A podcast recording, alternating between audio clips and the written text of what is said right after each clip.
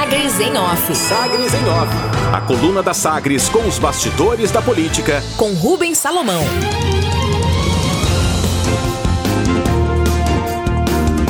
Aliado admite que Bolsonaro terá de escolher entre governo ideológico ou pragmático. A conclusão não vem de analistas externos, mas de liderança próxima ao presidente Jair Bolsonaro. O ex-líder do governo federal na Câmara dos Deputados, Major Vitor Hugo do PSL de Goiás, admite que, diante da iminente troca de comando no Ministério das Relações Exteriores, o presidente Jair Bolsonaro deverá decidir os rumos do governo nessa metade final de mandato.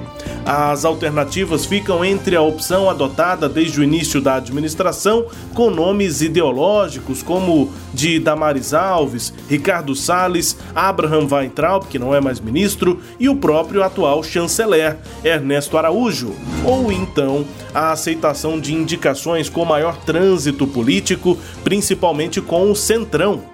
Para o líder do PSL, agora o presidente vai ter de sopesar qual vai ser o maior foco nesse momento. Ele falou com a Sagres e você confere agora. Do que eu tenho sentido, a pressão sobre a questão da, da política externa brasileira está muito grande. Né? Acho que essa é uma percepção não só de uma grande parte dos parlamentares, né, deputados e senadores, mas também de uma parte da sociedade que se vê angustiada em relação às relações do Brasil com os Estados Unidos e a relação do Brasil com a China. Né, são os dois grandes mercados, tanto para comprar os nossos produtos quanto para fornecer produtos para nós.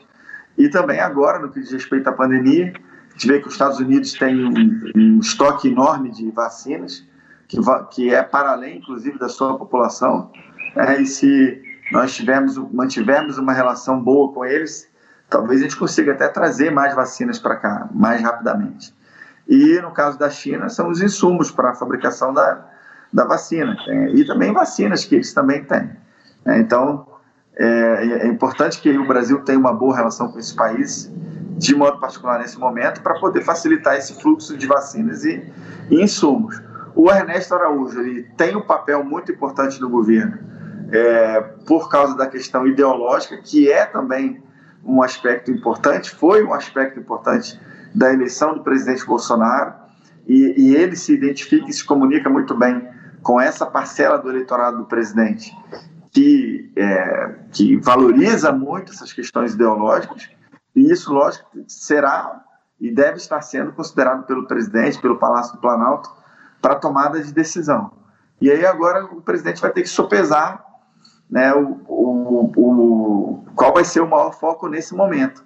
Né, se é um, uma questão é, ideológica, né, que é importante para qualquer governo também, manter a conexão com as suas bases e com é, a sustentação é, é da formulação doutrinária ideológica do governo, ou se uma, adotar uma postura mais pragmática, né, voltada aí para o combate à pandemia e, e também de composição com o parlamento e com esses setores que se veem é, agora é, com algum incômodo em relação à parte das relações exteriores. E com relação à questão do presidente, é, eu acho que ele já vem sinalizando com algumas mudanças. O deputado Vitor Hugo aponta que essa mudança de postura, com destaque para as relações exteriores, pode ainda ter peso no processo de composição, tanto com o Congresso Nacional quanto com setores da economia, empresários e economistas que criticam a falta de diálogo internacional do Brasil com grandes mercados como China e Estados Unidos. O governador Ronaldo Caiado atuou pelo convencimento para evitar que a prefeitura de Goiânia divulgasse já nesta sexta-feira dia 26, ontem, um decreto com reabertura de atividades econômicas para a partir da próxima semana. Com argumentos epidemiológicos, a intenção é que as regras na capital sejam minimamente alinhadas com o decreto estadual. Excluídos a Associação Goiana dos Municípios, AGM, manifestou insatisfação com a falta de representantes das cidades por meio da Confederação Nacional dos Municípios no Comitê de Enfrentamento à Covid-19. Esse comitê, esse grupo, foi aquele criado nesta semana, depois de reunião do presidente Jair Bolsonaro com presidentes de poderes, governadores e ministros. Para o presidente da AGM, todo mundo sabe que a população mora é na cidade.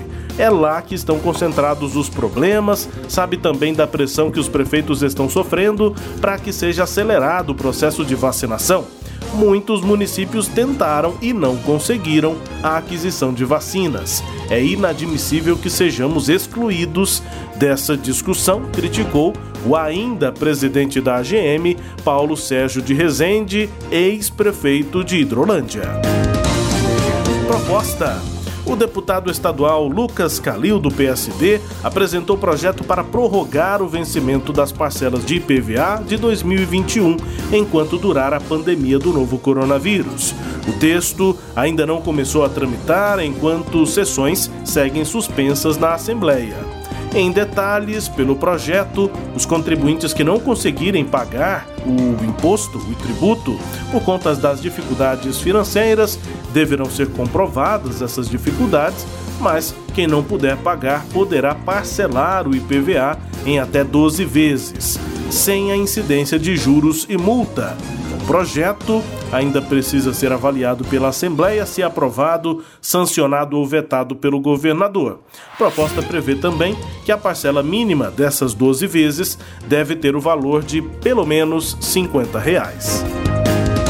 Pelos ares. O leilão para a privatização do aeroporto de Goiânia, marcado para o dia 7 de abril, foi suspenso por determinação da Justiça Federal de Santa Catarina é que o processo inclui a concessão de 22 aeroportos no país e foi travado pela exigência de uma associação local da cidade de Itajaí, cidade catarinense. Os locais desse município pedem a inclusão no contrato de construção obrigatória de uma nova pista no aeroporto de Navegantes, lá em Santa Catarina. E aí, melou geral. Apesar de ser uma ação restrita a um desses aeroportos, o processo na Justiça trava toda a sexta rodada de concessões aeroportuárias do governo federal, que pretende leiloar três grupos regionais.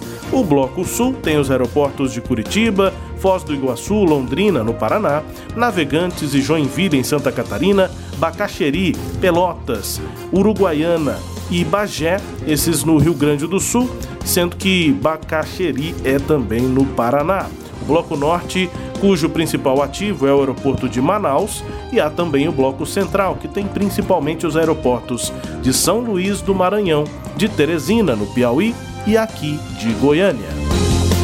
Destaques de hoje da coluna Sagres em Off, que também é podcast. Está no Deezer, no Spotify, no SoundCloud e nos tocadores do Google e da Apple, com todo o conteúdo no sagresonline.com.br. Sagres em Off. Sagres em Off.